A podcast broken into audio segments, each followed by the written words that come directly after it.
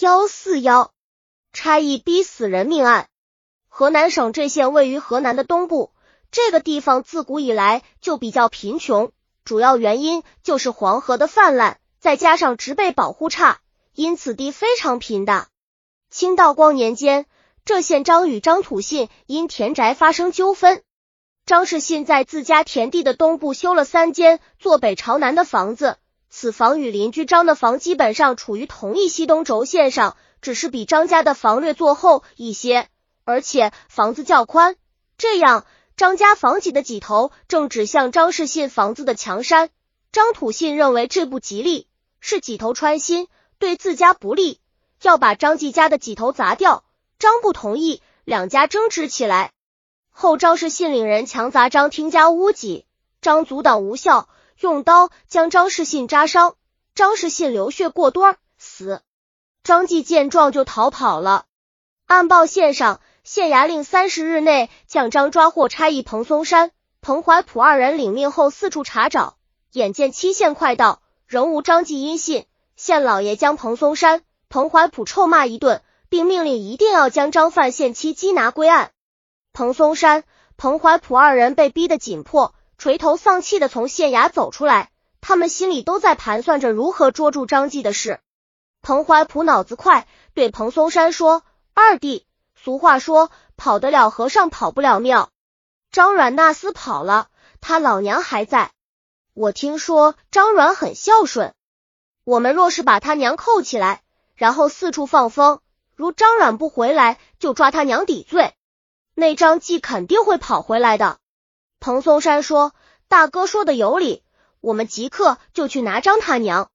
到期若张季奈斯还不回来，我们就拿他老娘抵罪，就说是他把张放跑了，我们也好交代啊。”对，就这样办。彭怀普说：“二人来到张家，见张之母张师氏正在院中撒烟叶。彭松山开门见山地问道：‘张老太太。’”近两天有你儿子消息吗？没有，有消息还能够住你们吗？张师氏说着就进了屋中。不能吧，老太太，你要知道这是大清的天下，张能逃到哪儿去呢？早晚也得落网，不如早点回来，也省得大家麻烦。否则不但苦了我们兄弟，连您老也不得清闲呀。彭松山说。张师氏有些不耐烦了，对他们说：“张这孩子犯法该抓，抓住他！你们跟他讲去吧。”彭怀普大怒，骂道：“老东西，不知趣啊！张半个多月不见了，一定是你给他藏起来了。抓不住张，我们拿你抵罪。”对，县老爷也发话了：“张继不归案，是张老太太纵容的。”我们将你这个老东西捉拿归案，也是符合大清法律的。彭松山说：“你们把我捉去有什么用？我儿子一样不能归案，我老太太能活几天？”张师氏说：“彭松山、彭怀普二人把张老太太围住，不允许他走动，逼他说出张下落。临近午，张老太太要出屋解手，彭松山不允许要去做饭，亦不允许。”张老太太大怒，骂道：“你们这帮畜生，早晚被千刀万刷！滚开！我要出去！”彭松山、彭怀普堵住门口，坚决不允许张师士离开半步。彭松山说：“要走可以，跟我们去县衙。去县衙？你们凭什么要我去县衙？我老太太不活了！”说着，张师士一头向彭松山撞去。彭松山向旁躲过，彭松山准备把张师氏绑起来带到香堂去。彭怀普说用不着，只要绑起来吊在家中就可以了。说着，二人欲动手，张老太太气恼已极，但又无能为力，最后一头向桌角撞去。